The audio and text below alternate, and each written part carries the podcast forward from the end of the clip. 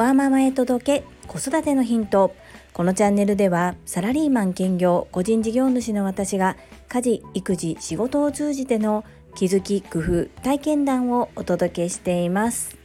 本日も昨日に引き続き発達障害の症状改善のための食改善についてお話をしていきます。どうぞよろしくお願いいたします。我が家の可愛い小学校3年生の次男は発達障害グレーゾーンです。そしてこの発達障害グレーゾーンの症状改善のために約1年前から私は食事の内容を見直す食改善を取り入れてるという話を昨日の放送でさせていただいております。そしてそのある本に出会い発達障害の改善に役立つ5つのポイントがありました。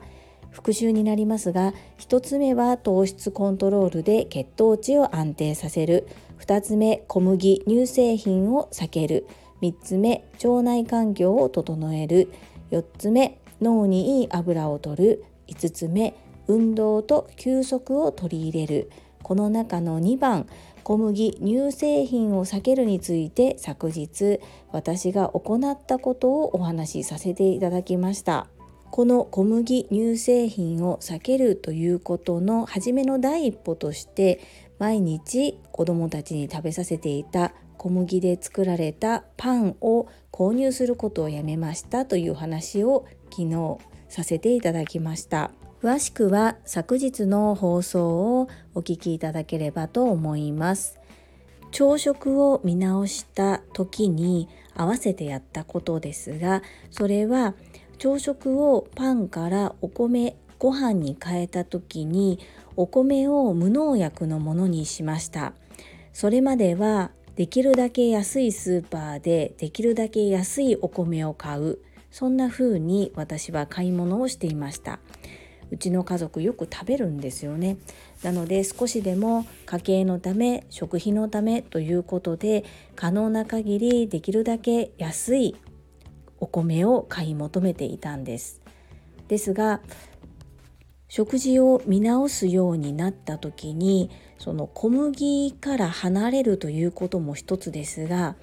農薬や添加物の問題にも目を向けるようになります。世界的に見て日本人は病気になってからお金をかけます。ですが諸外国では病気になる前に食事の内容を気をつけて未然に防ぐということを行っているようです。日々の食事の材料を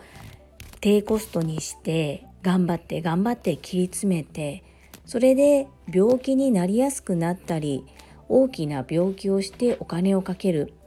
なんだか本末転倒のように思えたからです。かといって普段の何倍もするような食材を毎日の食事に取り入れることも難しい。そこでまずは主食となるお米。せめて主食となるお米に関しては無農薬のものを取り入れてみよう。そんな風な考えで無農薬のお米を食べ出すようになりました。そして現在1年経って今我が家には2種類のお米が必ずあるような生活になりました。一つは玄米。もう一つは玄米と白米が3対7の割合でブレンドされているものです。玄米を精米すると白米になりますよね。なので玄米その茶色い部分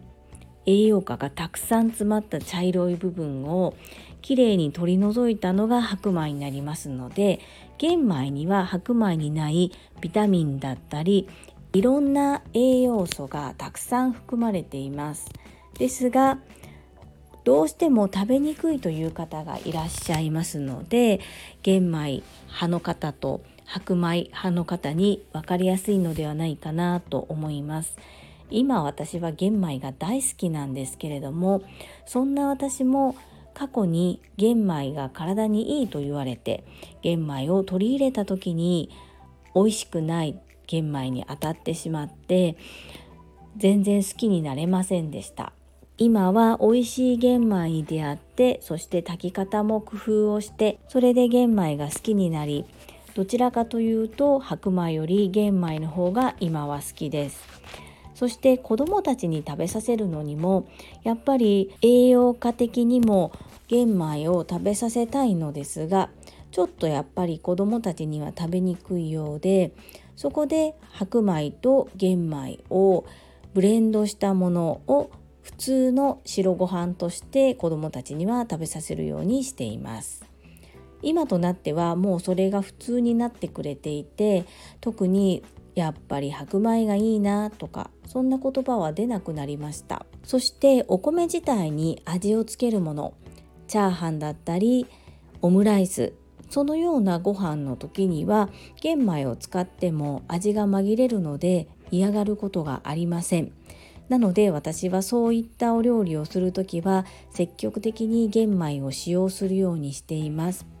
最後に話をまとめると小麦粉を摂取する量を減らすために私が最初に行ったことは朝食を見直すことであり朝食を見直してパンからご飯にしたことでご飯の質を変えたというお話になります。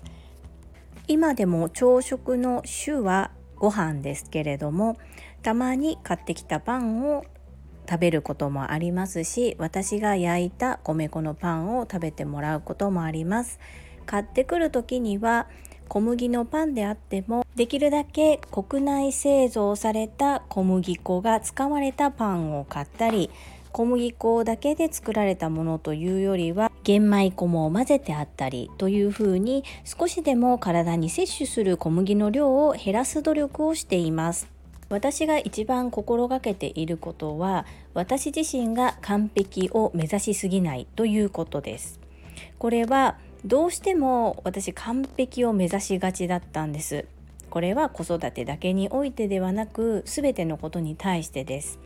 ですがそうなるとやっぱりタスクが多いですよねお母さんって。そんな中で完璧を目指しすぎるとすごくしんどくなって自分自身が苦しくなっていく。そしてできないところにフォーカスしてしまいますので子供に対してもやっぱりイライラしてしまったり自分では自覚ないんですけれどもやっぱり笑顔がなくなっていた時期っていうのがあったように思います。そこを私は子供に気づかせていただいてちょっとしたことで私が笑ったりしているだけでも子供ってすごく嬉しそうにしているんです。で自分が子供を産んだことで母は偉大だなってなんか変な気づきですけれども思うようになりました。なのでこの子たちのためにも私が笑顔で元気に過ごしていないといけないしいけないってことないんですけどそれがこう好循環になりますし私自身も小さなことでも楽しみたいなっていうふうに思えるようになったんですね。なので今はその気持ちを大切にしていますのでどうしても体調が悪い時とか忙しすぎてしんどくてできない時もあります。そんな時は無理せずに買ったり外食するそしてその時は目くじら立ててこの食材が入ってるからダメだとか言うのではなく子どもたちの自由にさせてそしてその子どもたちと過ごせる時間を大切にするように心がけています。何でもそうですが継続することが一番大変だし難しいなと感じておりますなのでこの食事の内容に関しても私は子どもたちが成長していく上で継続していくことが大切だと思っていますので今後も完璧を目指しすぎずに継続していく努力をしていきたいと思います。皆様の参考になれば幸いです。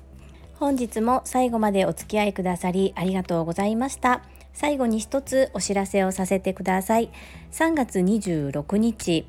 タレントの美容研究家忍者みやゆうさんの公式 YouTube チャンネルにて私の主催するお料理教室ジェリービーンズキッチンのオンラインレッスンの模様が公開されております。